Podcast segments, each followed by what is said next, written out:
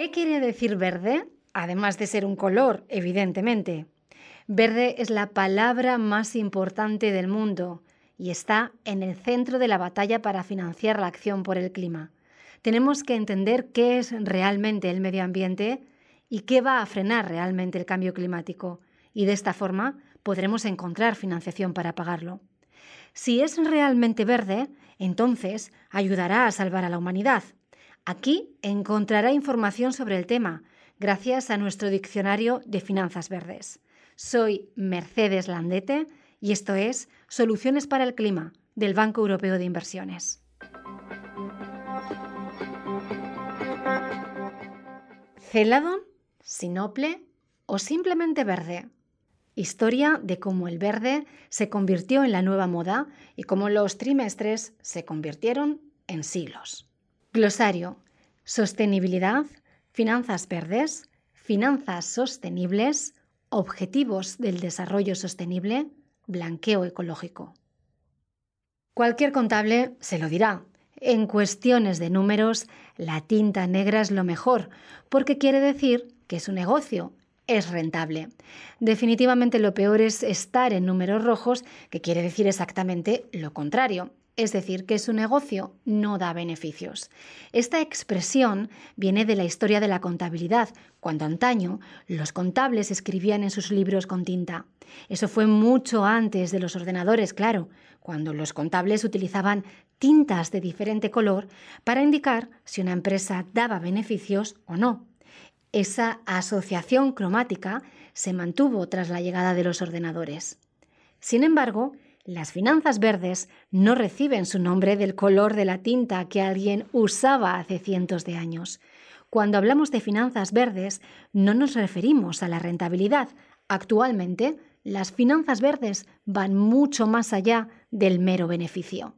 Las finanzas verdes se refieren a inversiones que generan beneficios medioambientales, como la reducción de la contaminación del aire, el agua y la tierra, reducción de las emisiones de gases de efecto invernadero o bien la protección de la naturaleza. Apoyan la lucha contra el cambio climático, pero también nos protegen de los peligros que esto supone.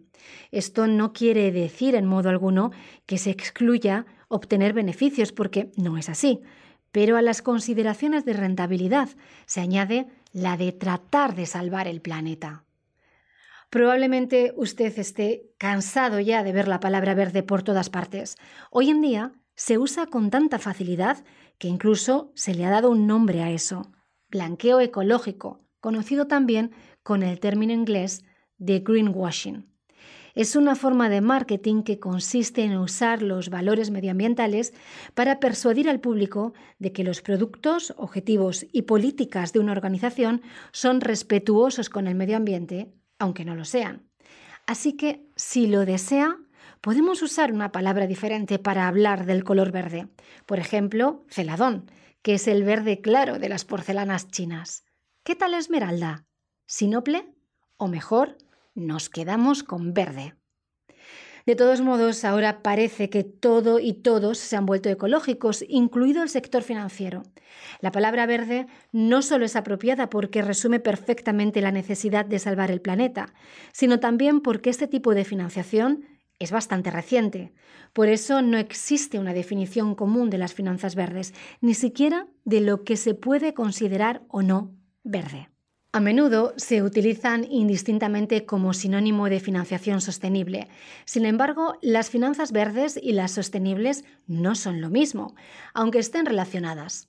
Para entender cómo se relacionan entre sí, primero debemos entender el concepto de sostenibilidad. La definición más sencilla dice que la sostenibilidad es la cualidad de poder perdurar a lo largo del tiempo. Ser sostenible significa utilizar los recursos naturales de manera que podamos seguir contando con ellos a largo plazo.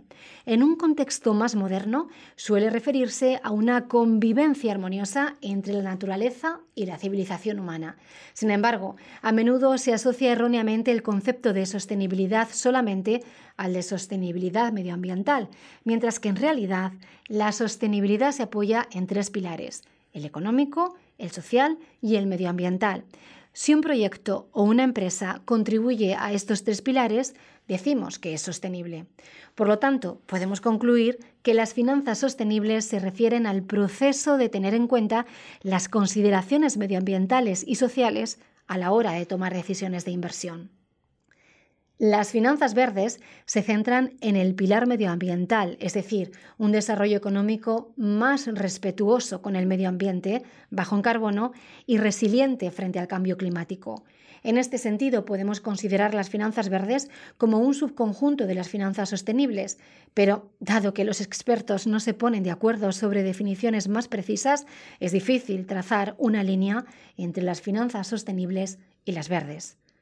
Un informe de la Comisión Europea de 2017, Defining Green in the Context of Green Finance, definición de verde en un contexto de finanzas verdes, diferencia la financiación verde específica y la no específica.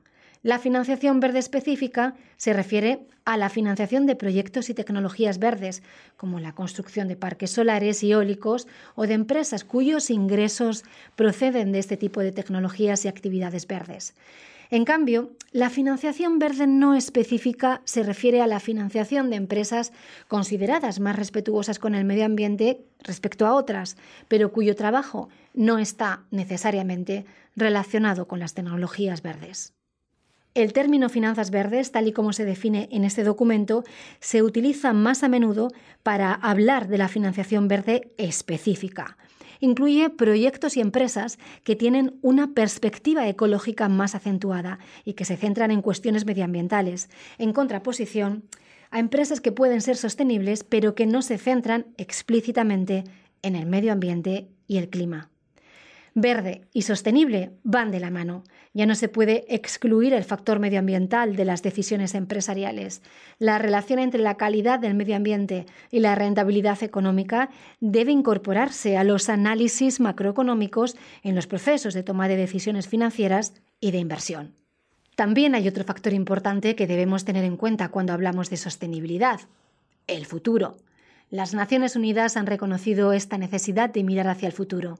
En 2015, la Asamblea General de las Naciones Unidas estableció 17 objetivos generales concebidos como un gran plan para lograr un futuro mejor y más sostenible para todos. Estos objetivos de desarrollo sostenible abordan los retos mundiales a los que nos enfrentamos, como son la pobreza, la desigualdad, el cambio climático, el deterioro del medio ambiente, la paz y la justicia. Todos estos objetivos están interconectados y se espera alcanzarlos para 2030. De forma que las podemos llamar finanzas verdes o finanzas sostenibles, pero lo importante es tener en cuenta el futuro. Tenemos que dejar de pensar en términos de trimestres y empezar a pensar en términos de siglos. Tenemos que mirar hacia el futuro de nuestros nietos y preguntarnos, ¿qué significará para ellos esta inversión a largo plazo. Gracias por escuchar Soluciones para el Clima. No olvide suscribirse para recibir todos los episodios de esta serie. Soluciones para el Clima es un podcast del Banco Europeo de Inversiones.